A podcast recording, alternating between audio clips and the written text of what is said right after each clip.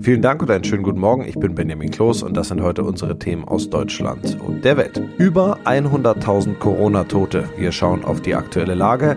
Die Ministerposten der Ampelkoalition werden verteilt und im Katastrophenfall wird man jetzt per Handy gewarnt.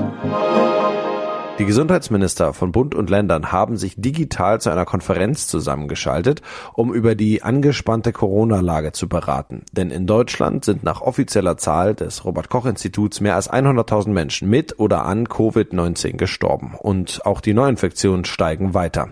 Benedikt Meiser aus Berlin. Was stand denn bei den Gesundheitsministern auf der Agenda und gibt es schon Beschlüsse?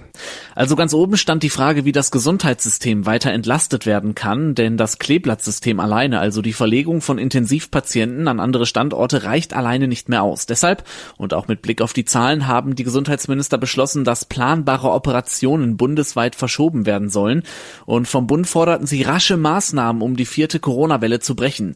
Gleichzeitig forderten sie aber auch, dass die Testpflicht für Geimpfte und Genesene Beschäftigte in Arztpraxen und Kliniken gelockert werden sollte, denn zweimal testen pro Woche, das müsste ihrer Ansicht nach reichen. Ja, schauen wir aufs Thema Impfen. Die Europäische Arzneimittelbehörde EMA hat grünes Licht gegeben für die Zulassung des Impfstoffes von Pfizer und BioNTech für Kinder ab fünf Jahren in Europa. Wie verhält sich Deutschland da jetzt? Wann geht es hier los?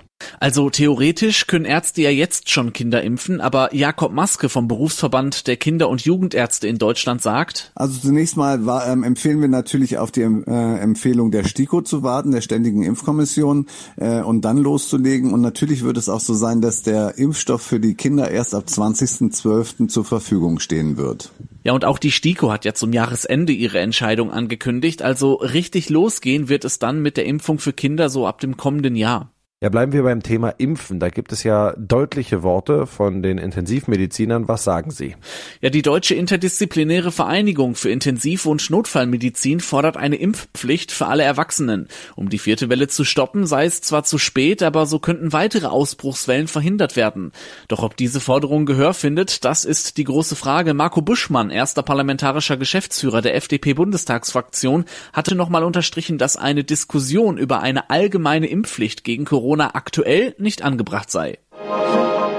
Die Grünen haben sich darauf geeinigt, dass Cem Özdemir Landschaftsminister der potenziellen Ampelregierung mit SPD und FDP werden soll. Er wird dem Realo-Flügel zugeordnet. Es hatte einen Streit um die Besetzung des Postens gegeben. Auch Anton Hofreiter stand zur Diskussion, der zum linken Parteiflügel gezählt wird. Jan Henne-Reize berichtet. Geschlossenheit. Das haben die Grünen im Wahlkampf demonstriert und streben auch in der Ampel einen neuen Politikstil des Miteinanders an. Die verzögerte Einigung auf die Besetzung ihrer Ministerposten zeigt aber, es gibt ihn noch, den alten internen Machtkampf zwischen Realos und Linken. Was die Mitglieder von dem Ausgang halten, können sie jetzt jetzt bei ihrer Abstimmung über den Ampelkoalitionsvertrag ausdrücken. Offiziell ist jetzt auch, dass Robert Habeck das Amt des Vizekanzlers übernehmen und Wirtschafts- und Klimaminister werden soll, Annalena Baerbock Außenministerin. Außerdem soll Claudia Roth Staatsministerin für Kultur und Medien werden, Steffi Lemke Umweltministerin und Anne Spiegel Familienministerin.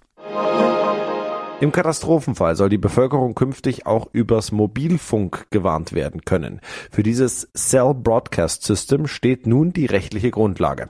Eine Mobilfunkwarnverordnung. Damit könnten öffentliche Warnungen vor Katastrophen und Notfällen bald auch über die Mobilfunknetze mittels Cell Broadcast versendet werden. Der Verordnung muss der Bundesrat noch zustimmen. Der wird sich heute an diesem Freitag damit befassen. Tine Klimach aus Berlin. Nach der Flutkatastrophe hatten Bund und Länder die Einführung von Cell Broadcast beschlossen. Bei dem System werden Nachrichten wie Rundfunksignale automatisch an alle Handys geschickt, die in einer Zelle eingebucht sind. Daher der Name Cell Broadcast. Der nun geschaffene gesetzliche Rahmen verpflichtet Mobilfunknetzbetreiber, den Dienst zu ermöglichen. Nach der Flutkatastrophe hatten verschiedene Mobilfunkanbieter angekündigt, dass es technisch sehr kompliziert, aber grundsätzlich möglich ist.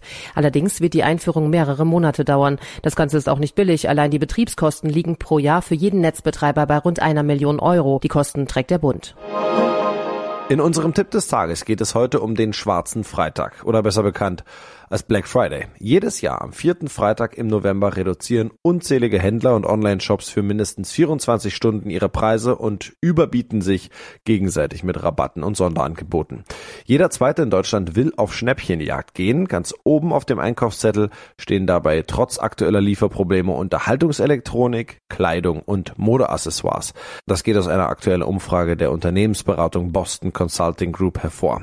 Tine Klimach berichtet, die Händler locken mit vielen Rabatten, aber wegen der Lieferengpässe könnte einiges an Produkten vergriffen sein. Was sagen die Experten? Gerade bei Elektrosachen werden die allerneuesten Smartphones oder die neueste Playstation kaum zu bekommen sein wegen der Lieferengpässe durch Corona, sagen Handelsexperten. Und wenn, muss man auch längere Lieferzeiten in Kauf nehmen. Aber gleichzeitig gibt es immer noch Ladenhüter aus der Lockdown-Zeit, die raus müssen.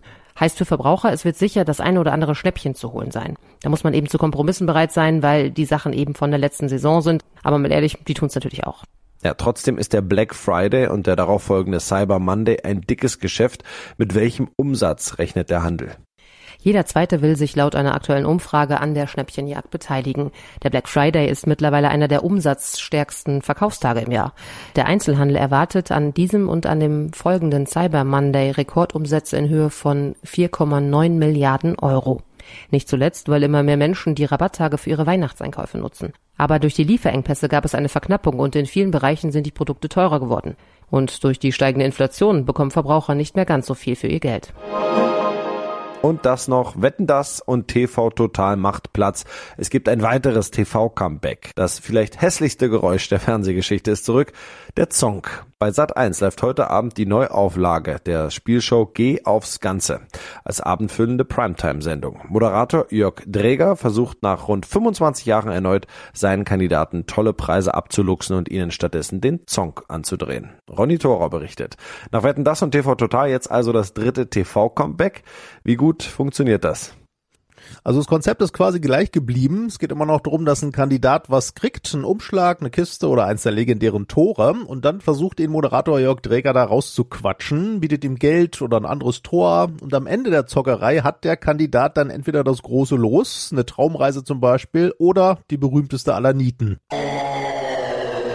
Der Zong sieht auch noch ungefähr genauso aus, ist allerdings ein bisschen mobiler unterwegs im Studio. Und Jörg Dräger mit seinen 76 hat's immer noch drauf, mit seiner zwielichtig boshaften Art die Kandidaten zu übertölpeln. Also auch dieses Comeback ist unterhaltsam und Fernsehnostalgie pur.